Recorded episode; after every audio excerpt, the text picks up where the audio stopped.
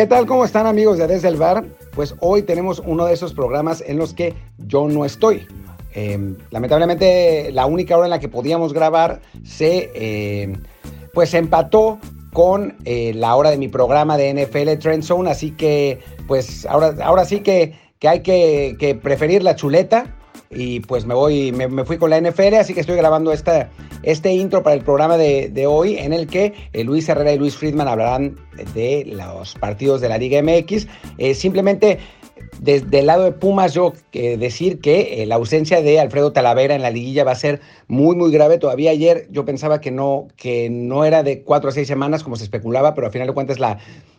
directiva de Pumas, bueno, los Pumas sacaron un comunicado diciendo que así será, así que esencialmente Talavera se pierde toda la liguilla, si Pumas llegara a la final tendría, tendría alguna esperanza. Julio González es un, es un buen portero, la verdad, uno de los mejores suplentes de la liga, dio un partidazo contra Cruz Azul, pero a nivel eh, influencia en la cancha, a nivel... Eh, bueno, eh, capacidad de ordenar una defensa, a nivel eh, carisma, pues no está en el nivel de Talavera, que ha sido uno de los mejores refuerzos de, la liga y el mejor portero de la liga sin duda esta temporada. Entonces, para Pumas va a ser muy complicado. Eh, un equipo que,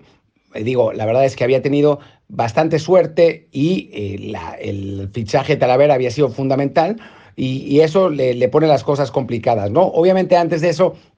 Habrá los partidos de repesca que, que, van, a estar, que van a estar interesantes. Eh, bueno, de eso, de eso hablarán los dos, los dos Luises sin duda. Eh, vamos a ver qué pasa con, con el América, que, que, no terminó muy bien, con Cruz Azul, que, Cruz Azulió al final, León que sigue imparable. Eh, la verdad es que eh, se viene bien la, fase final. Eh, íbamos a bromear con que Luis Friedman no iba a soportar, que la razón por la que yo no estaba es porque Luis Friedman no soportaba estar con dos aficionados de Pumas que terminaron por encima de la América, pero creo que no hace falta hacer leña del árbol caído, simplemente decir que Pumas acabó en segundo lugar y América tercero. fueron los merecimientos que tuvo cada uno en la temporada los clubes tienen el récord que, merecen tener y pues ahí está, ¿no? O sea, a final de cuentas podemos ver a, la América desde abajo como aficionados universitarios y pues ya, por suerte no tengo a Luis aquí para defenderse, así que puedo decir exactamente lo que se me dé la gana y pues, pues ahí está. Hablando en serio, pues los dejo con, los dos Luises, con Friedman y Herrera. Estoy seguro que les van a dar un muy buen eh, show y pues nos vemos mañana que tenemos eh, de nuevo la segunda parte de la entrevista con Ramón Raya, que la verdad es que estuvo muy, muy buena.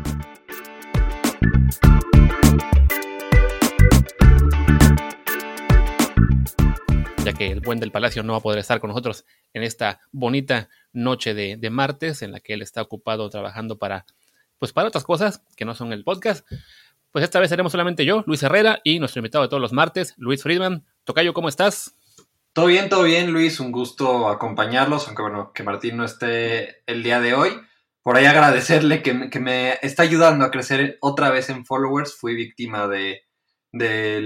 la mafia del poder de, las redes sociales que me quitaron mi cuenta desde hace unos meses que tenía más de 10.000 seguidores, pero bueno, ahí vamos con el arroba Friedman creciéndolo y bueno, pues platicar de, la última jornada de la Liga MX que creo que eh, se terminaron cumpliendo ciertas cosas que platicamos la semana pasada, que si los te iban a hacer el favor a los capitalinos. Un poco incrédulos estábamos de que pudiera darse en ambos casos y terminan tanto tanto Tigres como Monterrey dejando ir la posibilidad de calificar directo y bueno, creo que entre eso, el juego como se dio de Cruz Azul Pumas, por ahí algunas cosas que pasaron el viernes y un poquito el domingo, aunque ya era menos relevante, creo que fue una muy buena jornada para cerrar la temporada regular. Y antes de comenzar, porque sé que Martín seguramente olvidó hacer esto, digo porque bueno, sé que lo olvidé porque estamos grabando primero el cuerpo del programa y luego espero yo que Martín haya grabado el intro, entonces no sé muy bien qué dijo todavía, pero bueno, les recuerdo como siempre, por favor, si no lo han hecho ya, suscríbanse a este programa en Google Podcast, Apple Podcast, Spotify, Stitcher, Himalaya, Castro, Overcast, iBox y muchísimas apps más. La que sea su favorita, por favor, pues pónganle ahí eh, la descarga automática, déjenos un review de 5 estrellas para que más gente nos encuentre y por favor también pues compartan el programa con, sus amigos, con su familia, con su novia, con quien sea. Cuando vean el tweet que hacemos haciéndole promo, pues también un retweet por ahí también ayuda a que más gente lo, encuentre y lo, conozca. Y ya saben, entre más gente nos escuche, más contenido haremos, sobre todo, bueno, ahora que estamos en, semana, esta en particular, de menos actividad porque hay fecha fija, entonces el, fin de semana es más ligerito en, teoría, pero bueno, igual hacemos el esfuerzo de que haya más contenido para todos ustedes. Y ahora sí, pues Tocayo, hablemos un poco de lo que es la, bueno, la última jornada, lo que nos deja para la, para la repesca y para la liguilla. Si te parece, hablemos rapidito primero, bueno, de los equipos que se colaron al final, sobre todo en el caso particular del Puebla, que aprovecha que el Juárez empata con el América, habiéndole ellos ganado al, San Luis, y con eso los Camoteros son el equipo número 12, que no creo que el gusto les dure mucho porque les toca el Monterrey, pero bueno, ahí está, queda en la queda constancia de que entran a esa liguilla, así sea por la vía de la repesca. Sí, la verdad es que eh, en los partidos del viernes yo, yo sentí un poco injusto que terminara calificando Puebla. El partido de, Puebla contra San Luis realmente a mí me pareció una actuación muy mala de, de, Puebla porque jugó contra un equipo de San Luis sin técnico, que debutó muchos futbolistas, que, que nada más quería que terminara el torneo realmente y termina ganando con un penal y, y prácticamente colgado de travesaño en los últimos minutos. A mí, a mí sí se me hizo que si Puebla podía dar ese golpe de decir, mira, le ganamos cómodamente a un San Luis con todos estos problemas, pues a lo mejor sí podríamos hablar de que merecía ese lugar 12. También habíamos hablado de que probablemente el equipo que ocupara el 11 y el 12 a lo mejor no, no iban a ser equipos que,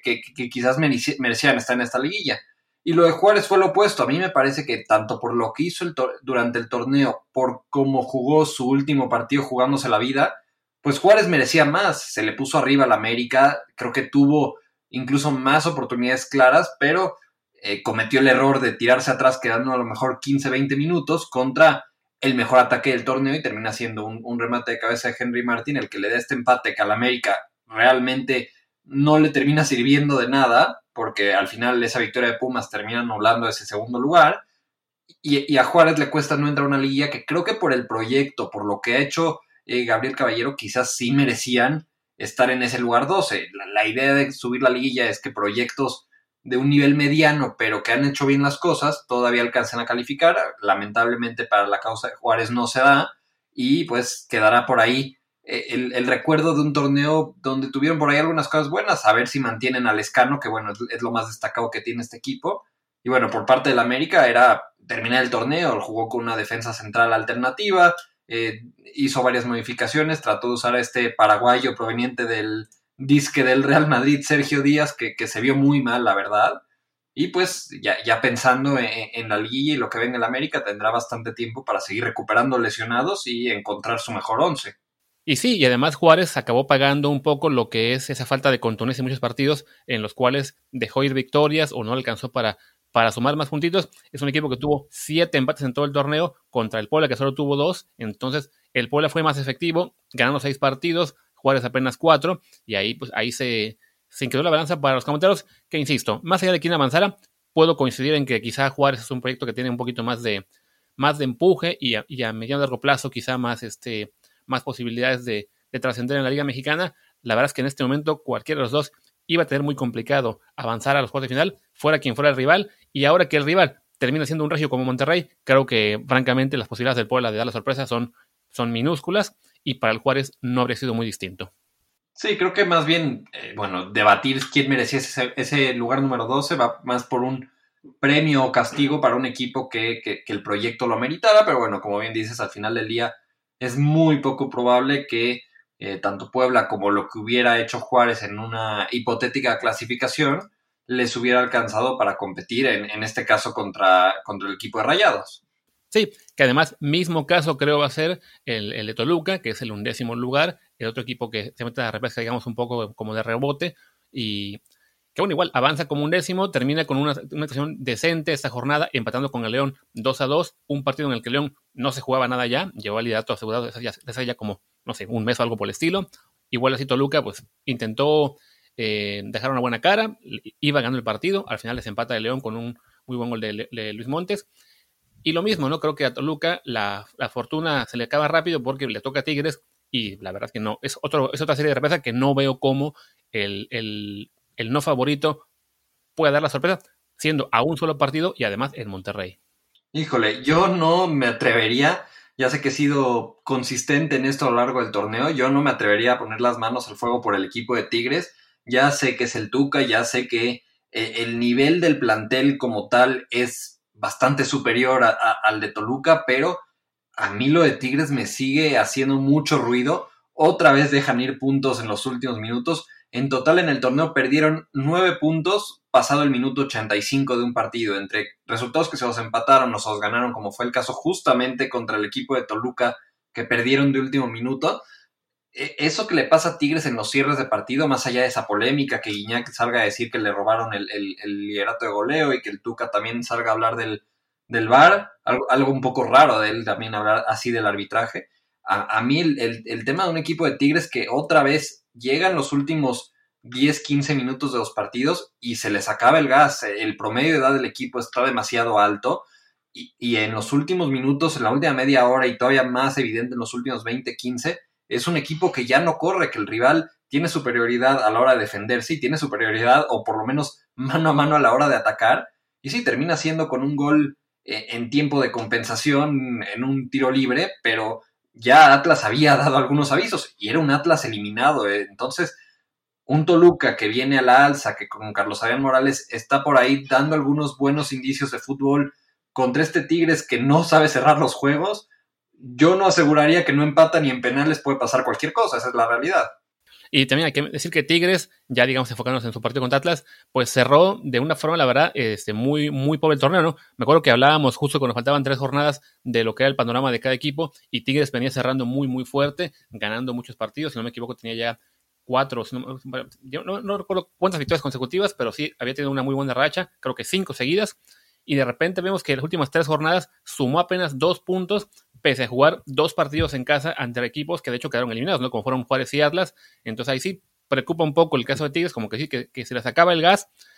les viene bien el hecho de que la, liguilla eh, tiene que esperar una semana porque se, atraviesa la fecha FIFA y además que será solamente a un partido en la, en la repesca para entonces quizá aprovechar la semana y media que viene, pues para prepararse un poco mejor en lo físico, recuperar, eh, pues eso, ¿no? La, forma y que ya en la repesca veamos de nuevo ese Tigres que vimos a mitad de torneo cuando parecía encaminarse a, pues a una nueva liguilla en la que serían un rival de mucho peligro. Y que además, bueno, es esta línea de, tres que, ha metido el Tuca, que, que, de repente parecía haberse convertido en una buena solución para, esa falta de, fuerza que tenía el equipo en los cierres de partido, pues otra vez termina no funcionándole al 100. La lesión de Aquino que lo obliga a, modificar y meter a Torres Nilo, pues obviamente de alguna manera cambia el panorama porque pues Torres Nilo es, es, sí es un lateral, mientras que Aquino era más un volante que a la hora de defender se adaptaba como ese lateral en, línea de 5. Yo sigo sin entender por qué el Diente López no es titular y sí los dos Quiñones, pero pues habrá que ver, digo, el, como lo hemos mencionado, el Tuca tiene la experiencia, tiene el plantel para, para ganar esa serie contra Toluca y probablemente para ser incluso favorito en una hipotética serie contra el América, aunque cierre de visitante. Pero lo que ha demostrado Tigres en los cierres de partido y en estos últimos encuentros, yo no aseguraría tan campantemente que vayan a eliminar al Toluca. Puede ser. Digamos, ya enfocados un poco en el, partido contra Atlas, sí hay que decir que Tigres sí merecía ganar ese partido claramente. Está esa jugada polémica de la cual lamentaron mucho tras el partido y que Atlas pues se encuentra básicamente el empate en el último minuto eh, tras, pues sí, una cuestión de un poco de suerte de que de algún modo te superan todo el partido, pero solo te hacen un gol y de chiripa aparece el, el empate al final. Y bueno, ya igual enfocados en lo que es la jornada también, pues hablando de un tapatío que hizo la chamba contra un regio, pues hablemos del otro, en lo que fue ese Chivas Monterrey, un duelo que esperábamos quizá que mandaría a, a las Chivas a la parte baja de los que juegan repesca y al Monterrey le podía dar posibilidades de pelear por ser el top 4 y fue todo lo contrario, un marcador de 3 a 1 eh, en el que el Guadalajara pues por lo menos se asegura jugar en casa la, la repesca contra Necaxa y Monterrey tras el muy buen cierre que había tenido el torneo y tras ganar la Copa MX, pues se mete un poco en problemas con este marcador, que además, un partido que iban ganando hasta el 80, ¿no? E, es un partido que, creo que se resume a que Bucetich le ganó en la pizarra al turco Mohamed, porque eh, habíamos visto que ante la ausencia de Macías en el partido contra Pumas, eh, Chivas salió sin un centro delantero nominal. Lo repite para este partido, que entre Brizuela, Vega y Antuna terminan haciendo una especie de de, tribote ofensivo que, se van intercalando de posiciones y no, en esta ocasión no estaba terminando de funcionar. Y es cuando Bucetich mete a Ángel Saldívar, que por cierto estuvo un tiempo en Rayados antes de regresar a Guadalajara, le da una referencia de área al equipo y cambia drásticamente el partido para esos últimos minutos. Y del otro lado, a mí me pareció un muy buen acierto del, turco que le da la oportunidad a un chavo Ángel Eduardo Zapata, que ha tenido poca actividad, lo, pone de titular en el medio campo, estaba dando un gran partido junto a Celso Ortiz, lo termina sacando por, por, por una necesidad de, pensar que si metía un hombre de ataque iba a cerrar este partido y le termina saliendo mal. O sea, creo que, creo que los cambios terminan definiendo un partido que eh, de otra manera hubiera tenido cómo ganar. O sea, si nos vamos directamente a, cómo se dieron las modificaciones en el partido. Eh, al minuto 58 saca, bueno, anteriormente a eso, sale Jesús Sánchez para que entre Angulo, Chivas trata de ir un poco más al ataque con el hombre menos. Luego eh, responde el turco metiendo a Vegas por Aqueloba. Y acto siguiente viene el cambio de Bucetich, mete a Saldívar por Molina, luego un hombre por hombre de Maxi Mesa por Dorlan Pavón, Luego Chivas se, va totalmente al ataque, saca al pollo briseño, mete a Oribe Peralta, también mete a, Villanueva por Beltrán. Y ahí está el cambio que yo no entiendo y que fue claramente reflejado. Sacó a Zapata para meter a, Ponchito González, pierde totalmente el medio campo y ahí es cuando terminan de caer los goles de Chivas, entre el de Saldívar, entre el de Vega y al final entre el de Angulo y termina perdiendo sobre la mesa un partido rayados que ahí se hubiera garantizado ese lugar entre los primeros cuatro. Y bueno, y también considera que en el segundo gol, si no me equivoco, el VAR debió intervenir, ¿no? O sea, me parece que había fuera de juego en el, en el disparo previo al, al, gol en sí. Y bueno, ahí también una, una manchita de varias que hubo esta semana. Y curiosamente también ambas en, el, en partidos igual, de Tapatíos contra Regios, ¿no? Sí, e incluso eh, ayer compartían en las redes sociales de la, de la comisión de arbitraje un video de, de Arturo Bricio explicando o justificando más bien estas dos equivocaciones. A mí me parece que este tipo de videos que han estado publicando en los que eh, moldean el reglamento para, justificar cualquier tipo de equivocación. Por ejemplo, ese gol que le anulan a Tigres, dicen que como el árbitro asistente marcó primero fuera de lugar y no había evidencia clara de lo contrario, aunque claramente lo había y además un fuera de lugar, pues se, dibujan las líneas, no es, no es una cuestión subjetiva. Entonces terminan anulándole ese segundo gol a Tigres. Y en el caso de Chivas, dice, dice Bricio que es porque ese fuera el lugar de Oribe fue dos jugadas antes, no sé a qué se refiere con dos jugadas y el balón nunca salió y las jugadas, al menos desde una perspectiva arbitral, no se dividen en, eh, aproximaciones de peligro. Entonces, me parece que jugó con, el reglamento para justificar a sus árbitros. Y sí, sí, si nos vamos a lo subjetivo, a Tigres y a Monterrey lo acuchillaron los árbitros y el VAR y por eso están en repechaje. Si nos vamos a eh, la realidad, Tigres en un mal manejo, un partido que tenía que haber ganado lo termina empatando y Monterrey en la pizarra contra Bucetich termina perdiendo también ese lugar directo en la liguilla. Sí, que bueno, ya para ir cerrando el tema de arbitraje, también señalar que el problema con lo que hace Bricio es, en esto de moldear el reglamento según lo que come a cada semana, es de que tarde o temprano acaban apareciendo casos que son jugadas, digamos, si no idénticas, sí muy, muy similares, que se marcaron distinto y que aportó justificación diferente para cada una, como por ejemplo creo que si, no me equivoco en ese caso se dio la comparación del gol de Chivas con uno en la final, ¿no? De América Monterrey, me eh, equivoco. América le anulan por una mano en medio campo, pasaron casi 40 segundos de jugada y ahí sí regresaron a marcarlo y ahí sí subió su video diciendo que pues como hubo una mano 40 segundos antes en la jugada, entonces se tenía que anular el gol. Ya ha pasado estos videos también cuando fue lo del penal que, el cabecita Rodríguez tocó dos veces el balón, también salió a justificar al arbitraje. es este rol de, defensor de los errores de, de, esos árbitros, eh, yo creo que ya está gastado y eventualmente solo va a ir empeorando. Sí, es eso, ¿no? O sea, porque al final de cuentas, el, aquella jugada que se menciona en la final estuvo bien marcada y ahora devuelve polémica a una jugada que se marcó bien por justificar otra, en la cual, pues sí, lo más sencillo sería aceptar que en este caso hubo un error, pero sí, esa falta de autocrítica que hay en, el, en la comisión de arbitraje, pues hace que se cometan más errores y más errores y simplemente como que los árbitros piensen, bueno, vamos a, nosotros tenemos la cobertura atrás de, de estarán quizá con él más contentos con el anterior, pero sí, no hay una consistencia en, criterios y eso acaba influyendo pues en cómo se, en cómo se marca cada partido, ¿no? En fin, en este caso, pues sí, afecta directamente al, a Monterrey y Tigres que quizá sin el VAR al menos uno de ellos estaría en este momento directo en la, fase final.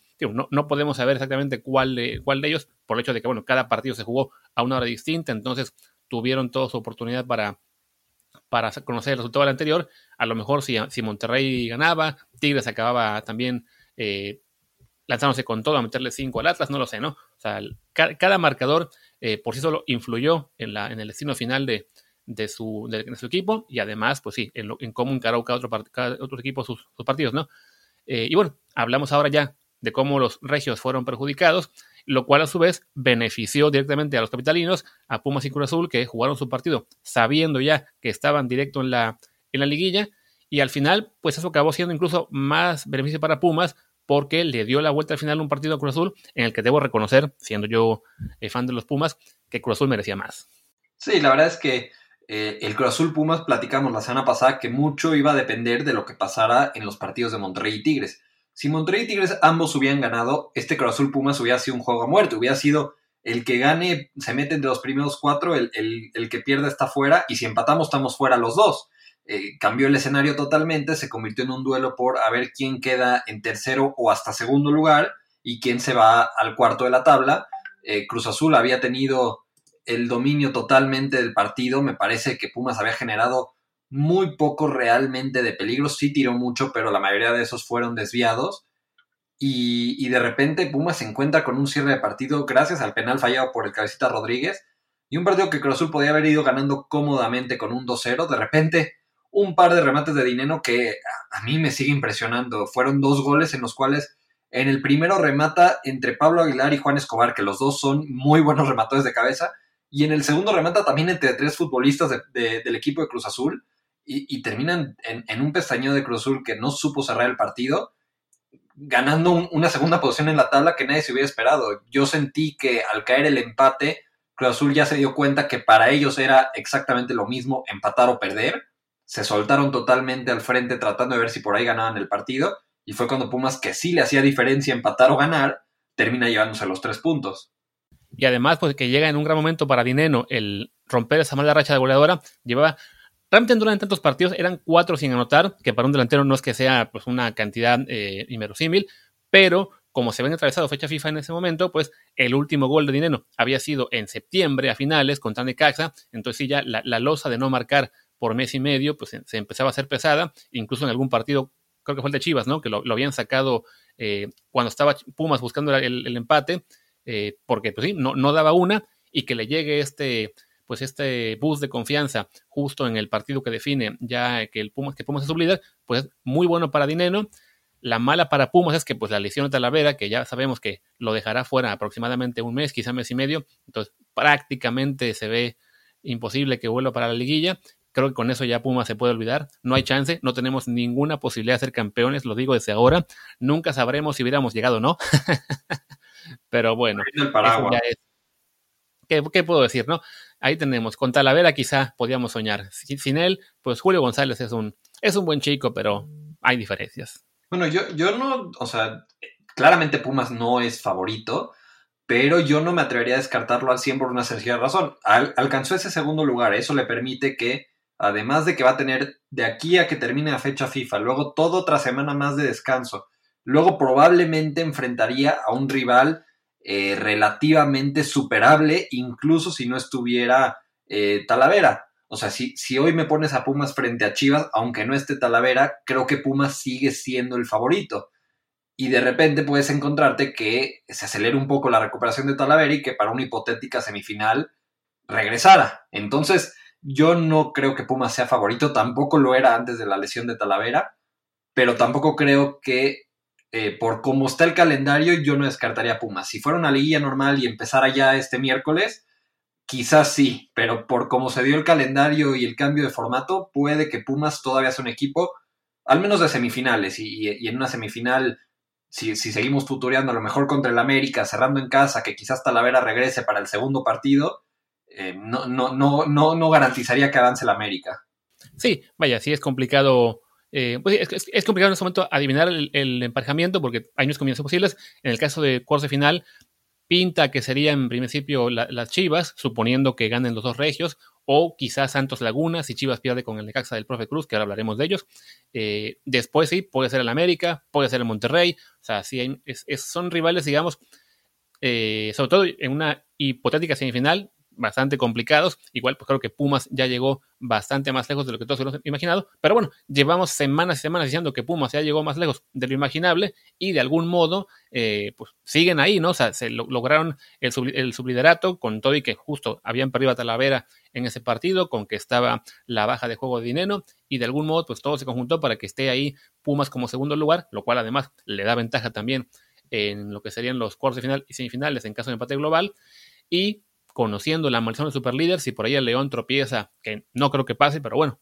podría ocurrir que el León sea un superlíder más que acabe eliminado eh, en cuartos o semifinales, pues Pumas 5 tiene la posibilidad de jugar una final en casa, ya asumiendo que llegara tan lejos que francamente con o sin lo hubiera visto muy difícil. Julio González, hay que decir que sí, es un portero eh, bastante competente, si no me equivoco, estuvo en Santos Laguna mucho tiempo, ¿no? Este, Como suplente, eh, pero sí, lo, poco que le hemos visto jugar como titular en los partidos es un portero, si digamos, o sea, es un buen suplente, ¿no? No, no es, digamos, la situación que tenía Pumas antes, en la que era el Pollo Saldívar, que era malísimo, y detrás de él, ya ni recuerdo quién era el suplente entonces, era Fraga, y pues de los dos no se hace ninguno, ¿no? En este caso, Pumas de algún modo logró quedarse con dos porteros de, de muy buen nivel, Talavera, que está jugando prácticamente en el mejor nivel de su vida, y Julio González, que quizá con el tiempo podría ser un titular bastante confiable en primera división. Y bueno, ya hablamos de Pumas, hablemos también de Cruz Azul, que por otro lado, pues cierra el torneo realmente muy mal, perdiendo cuatro últimos cinco partidos, sin marcar gol en tres de ellos incluso, y dejando ir ante Pumas lo que parecía una victoria ya más o menos encarrerada, con ese penal que falla cabecita, y luego ese, ese desplome al final, que pues sí, no le, no le evita ir al, o sea, evitar la repesca, digamos, pero sí le manda casi con seguridad contra Monterrey o Tigres en los, en los cuartos de final, donde ahí sí ya la cosa se pone muy complicada viendo este cierre de torneo que tuvieron. Sí, la verdad es que bueno, eh, al final creo que los resultados de, esta última jornada, como ya estaban, salvo el caso de Puebla o Juárez o Mazatlán, que bueno, desafortunadamente para ellos al ponerles el partido el domingo, pues ya no quedaba ninguna posibilidad para cuando jugaron de calificar. Pero bueno, creo que nada más quedaba el tema del acomodo. Por ahí Necaxa que se aprovechó de, los casos de, COVID de Pachuca, que al final tampoco afectaba mucho, sobre todo a Necaxa no le afectaba en, de gran forma este partido. Quizás hubieran acabado en el lugar 11 en lugar de, del 10 en caso de, de perderlo, pero pues ya con el empate tenían asegurada prácticamente esa posición 10, lo mismo que ganarlo, y Pachuca pues termina quedando en ese noveno, que a lo mejor con una victoria hubieran podido subir hasta la séptima posición y ahora, gracias a que Santos goleó a Mazatlán por exactamente los cuatro goles que necesitaba, ahora tendrán que visitar Torreón. Entonces, pues creo que será una, una serie de repechaje en las que eh, creo que por lo menos Monterrey y Tigres, ya ah, yo sigo teniendo la duda con Tigres, pero pues sí son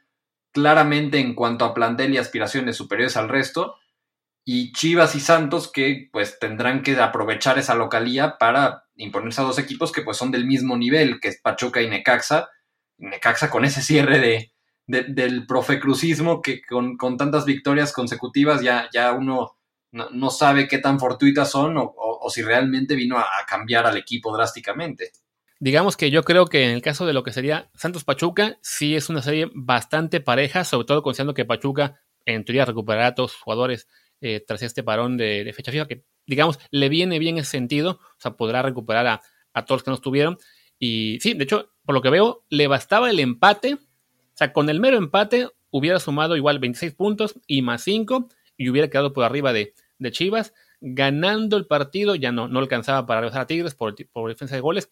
Pero sí, es un equipo que ha sido bastante eh, si no consistente, por lo menos que estuvo gran parte del torneo ahí navegando entre séptimo, octavo, sexto de repente, se cae aquí a, noveno por este infortunio de, todos sus contagios en justo en la última jornada. Y, por el lado del Necaxa, pues sí, esta buena suerte que ya es increíble, porque sí, sé que nos van a decir algunos, miren, el profe Cruz está levantando este equipo y es un gran técnico. A ver,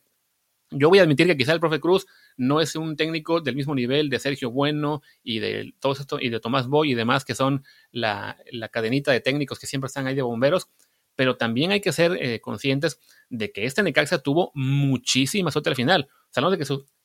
cinco últimos partidos son contra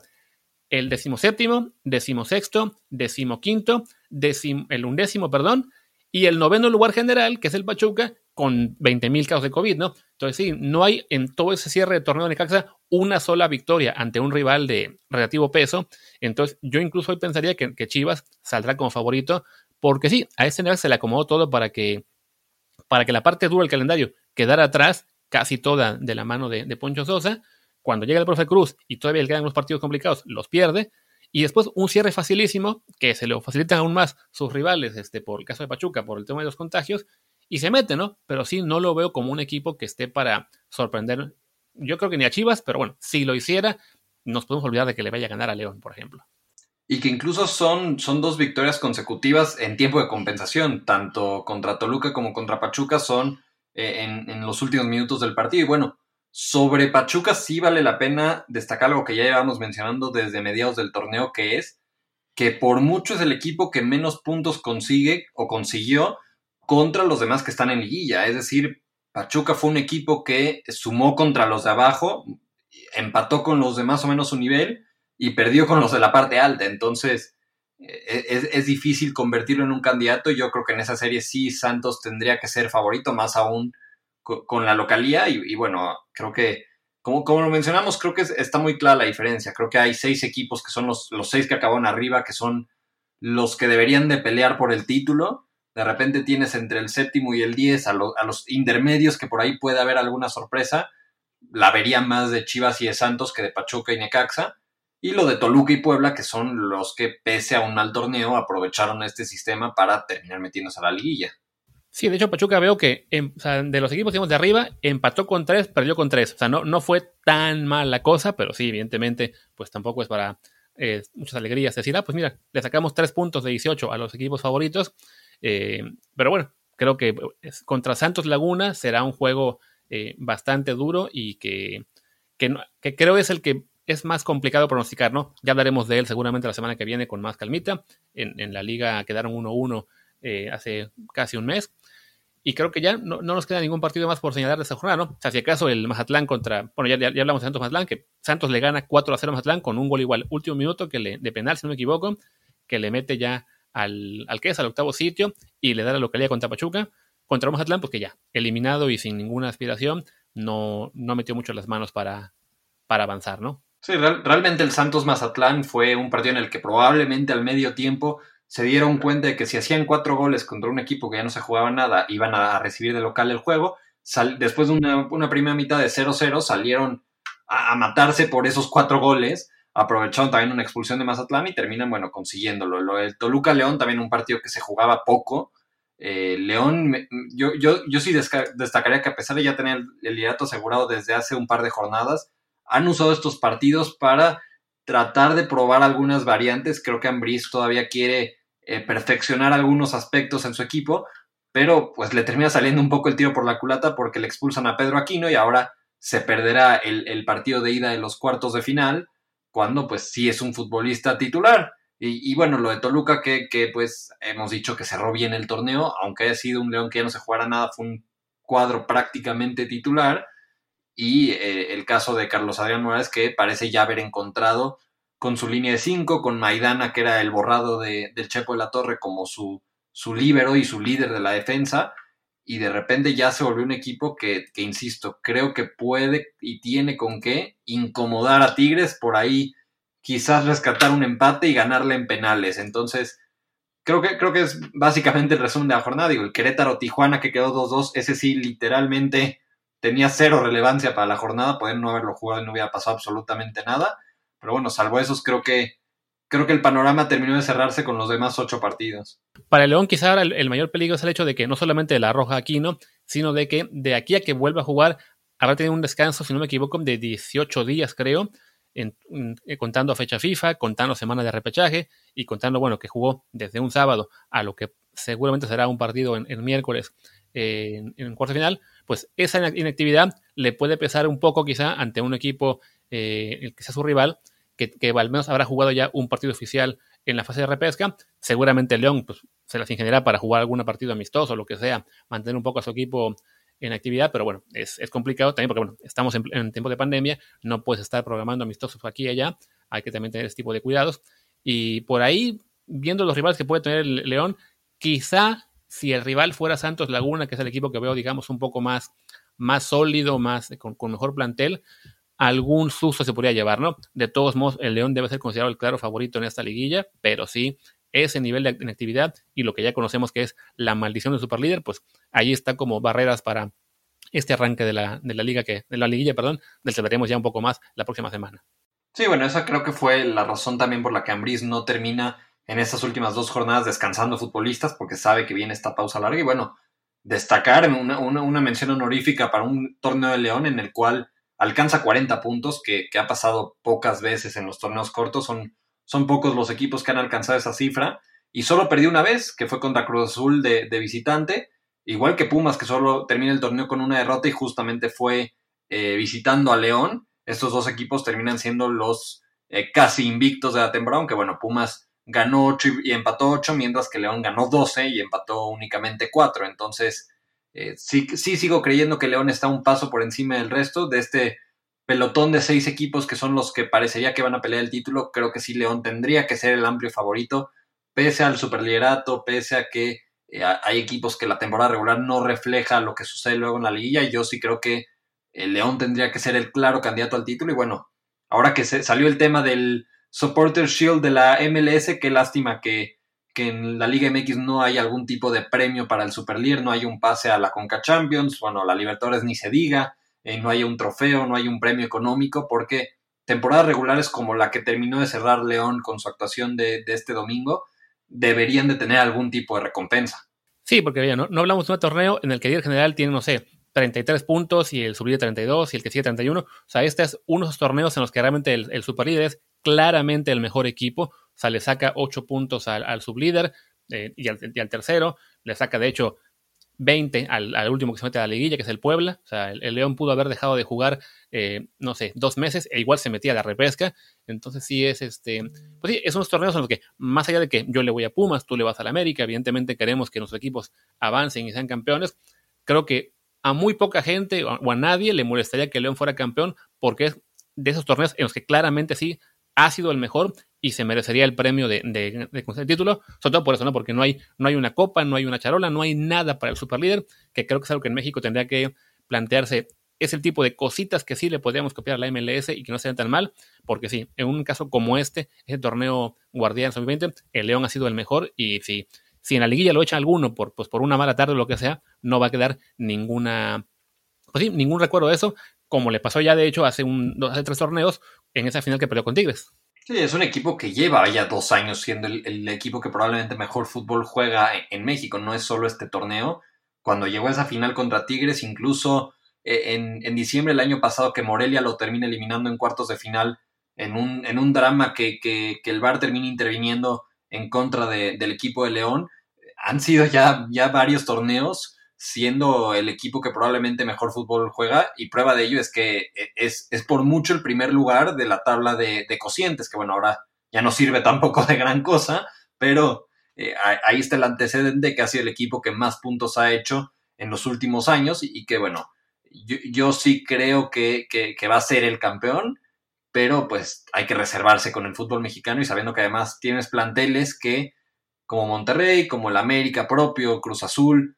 a pesar de los contras que yo le veo al equipo de Tigres, que por plantel pueden darte pelea y pueden sacarte un resultado. No creo que en cuartos de final, pero sí de semifinales para adelante, creo que León tendría que mantener ese nivel de juego casi perfecto de la temporada regular y así pues conseguir un título que creo merecerían. Sí, de hecho, estoy, viendo la tabla de, torneos anteriores, en aquel torneo que decimos que peleó con Tigres, León tuvo 41 puntos, o sea, fue, fue incluso mejor que ese torneo, aunque Tigres tenía 37, o sea, la diferencia con el 1 y el 2 no era tanta, y bueno, ahí sí pesó muchísimo que a León le quitaron a, a Macías en la, en la final, por lo de sub-20. En esta ocasión, el León, en principio, no perderá ningún jugador clave en, en la liguilla, más allá de Aquino y su roja, para la ida de cuarta final. Entonces, pues sí, habrá que ver si esta vez eh, Nacho Ambriz puede conseguir que su equipo se mantenga en, muy buen nivel hasta el final. Ya tuvo ese, ese mal recuerdo, digamos, del año pasado que los echó Morelia. Entonces, también para cuestión de aprendizaje, sirve para que el equipo salga eh, muy bien enchufado desde el primer partido y no se lleve sorpresas.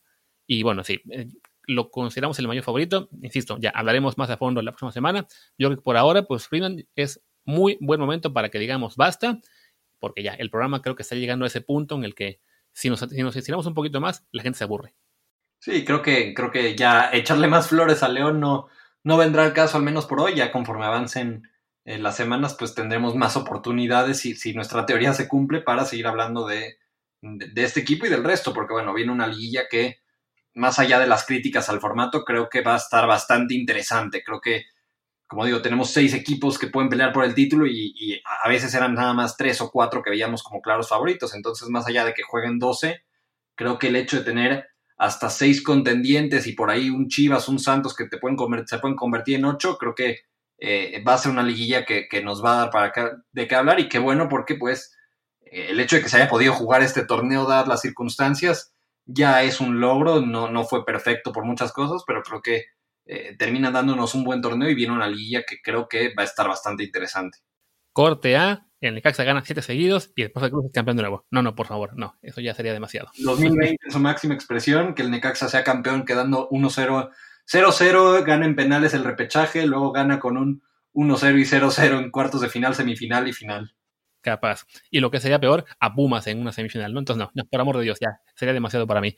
En fin, pues ya cerremos este por ahora. Eh, como siempre, bueno, recuérdanos, aunque ya lo mencionaste en el principio, cuál es tu Twitter para que más gente te siga y recuperes esos 10.000 que tenías hace pocos meses. Sí, me pueden encontrar en arroba Luis con F mayúscula y L mayúscula. Por ya estamos cerca de los, de los mil. Eh, no, no, no tengo presupuesto para regalarle algo al seguidor mil, pero pues estaría padre llegar en el transcurso de, este martes a, ese número.